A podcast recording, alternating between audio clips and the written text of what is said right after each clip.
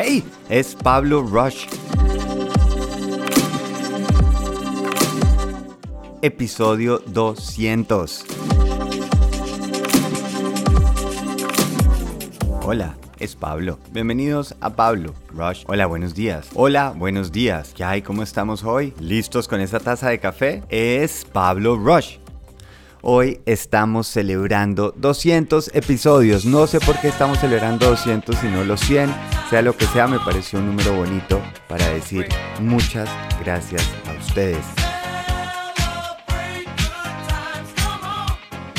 Este podcast Quiere Mi Rush empezó el 14 de octubre del año pasado simplemente por una idea de Seth Godin en una conferencia o en un libro donde decía empiece a practicar su voz, empiece a contribuir y eso me resonó y dije, bueno, vamos a hacer el experimento y aquí estamos 200 episodios después. Tal vez la forma en que conecté mucho con esto es que cuando iba a empezar Rush, que venía de esa, de esa digamos, crisis, por así decirlo, de, mi vida de, en, en publicidad y que estaba con ese matrimonio mal y quería hacer una cantidad de cambios en mi vida, dije, la única forma que puedo hacer los cambios es si me forzo a tener que hacerlos. Si además Em, tengo personas que estén contando con ese cambio. Por eso empecé con Rush, que era muy chévere porque me tocaba hacer los conceptos de las clases, tenía que hacer el ejercicio, la música, construir un lugar para llamar a esas personas de las cuales yo me quería rodear. Empezar a decir, de pronto el mundo no es como yo creo y a lo que estoy acostumbrado, sino de pronto el mundo puede ser como yo lo quiero ver. Y gracias a eso fue exactamente lo que sucedió. La ventaja era que me tocaba todos los días estar haciendo algo, no podía simplemente leer y quedarme esperando a ver qué sucedía. Por eso el montar un podcast, en este caso que fue lo que yo elegí, me pareció lo más sensato. El podcast no sucede porque crea que tengo las soluciones, que es la única forma, que tengo mucho más experiencia, para nada.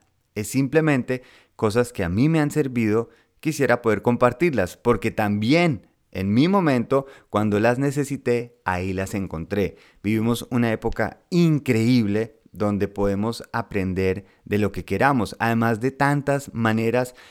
Hay veces que un mensaje no nos entra hasta que alguien lo dice de alguna manera. Y eso es lo que nosotros apreciamos y valoramos y es donde está esa búsqueda. Yo creo absolutamente que cada persona tiene algo especial para aportar, para contribuir.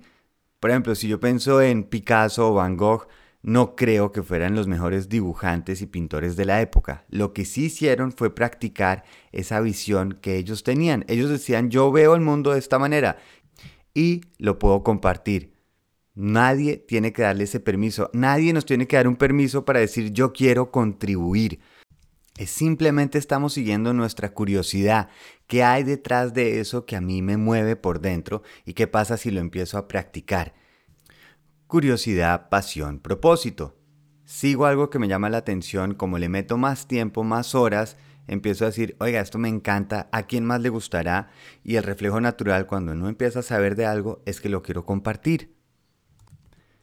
Por eso me encantaría que cada una de las personas que está aquí oyendo decidiera de alguna manera cómo se dejan ver, cómo ese proceso, esa curiosidad, qué frutos está dando.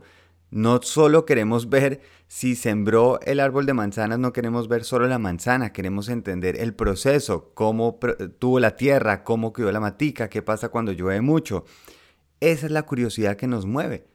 Por eso las películas no vemos los últimos dos minutos, vemos toda la historia. La historia de cada uno de nosotros acá tiene algo especial cuando decidimos en qué nos dejamos ver. Y esto no significa para toda la vida, no significa que uno va a durar en esto hasta que tenga 80. A lo mejor sí, a lo mejor no. Pero en este momento de mi vida, ¿qué estoy dispuesto a compartir y dejarme ver? Además, cuando estoy siendo parte de ese, de ese digamos, proceso de gratitud, como recibido hoy las gracias, quiero dar algo de vuelta, nos hace más partícipes, nos hace sentir que somos miembros de esa sociedad y en vez de ver qué está la gente para quitarle o qué tengo que coger antes que los demás, es qué tal si crecemos entre todos.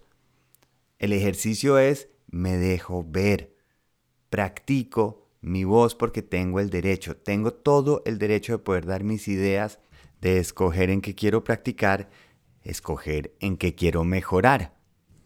Es curioso, hoy es el episodio 200 y creo que he grabado ya como siete versiones de este podcast. Sí, ese es el proceso, es entender que todavía estamos mejorando y menos mal, me da ilusión saber todo lo que todavía me falta por practicar porque con el tiempo voy a estar mejor. Seguramente cuando esté haciendo el episodio 400 o el episodio 1000 voy a sentir una diferencia gigantesca. Voy a tener una tranquilidad de entender, sé qué pasa, qué sucede y lo que me espera. Lo que me espera por aprender, por compartir y esto me llena de ilusión. Me alegra que todavía sienta nervios cuando estoy grabando un podcast. Todavía eh, me da entre una mezcla de frustración de por qué todavía me, me, pongo tan consciente si siento que alguien me está oyendo cuando estoy haciendo un podcast y entiendo la ironía, pero también el me levanto y lo hago, quiero leer más, quiero saber más para poder contribuir más. Repito el consejo de Seth Godin, practiquemos esa voz, practiquemos en algo que queremos contribuir, no porque sepamos más, sino porque lo sentimos. Es algo que llevamos por dentro. Puede ser desde una receta hasta cómo hacer una fórmula en Excel, lo que uno quiera. Algo tenemos por dentro y si estamos alimentando constantemente esas brasas, pues ese fuego se despierta. Y es mejor si le damos un momento y un lugar. Vivimos esta época fantástica donde hay tantos medios para llegar a tanta gente, para encontrar esa tribu que de pronto va a decir, hace mucho tiempo estaba esperando esto. Y si en ese proceso encuentran una pasión y esa pasión la vuelven un propósito, no hay nada para perder. Estamos simplemente escogiendo en qué queremos mejorar y por supuesto dándole un hábito a esa práctica. De nuevo, tantas, tantas gracias por estar aquí acompañándome a mejorar mi voz y a poder compartirla con ustedes. Un abrazo grandísimo y por supuesto, feliz viaje.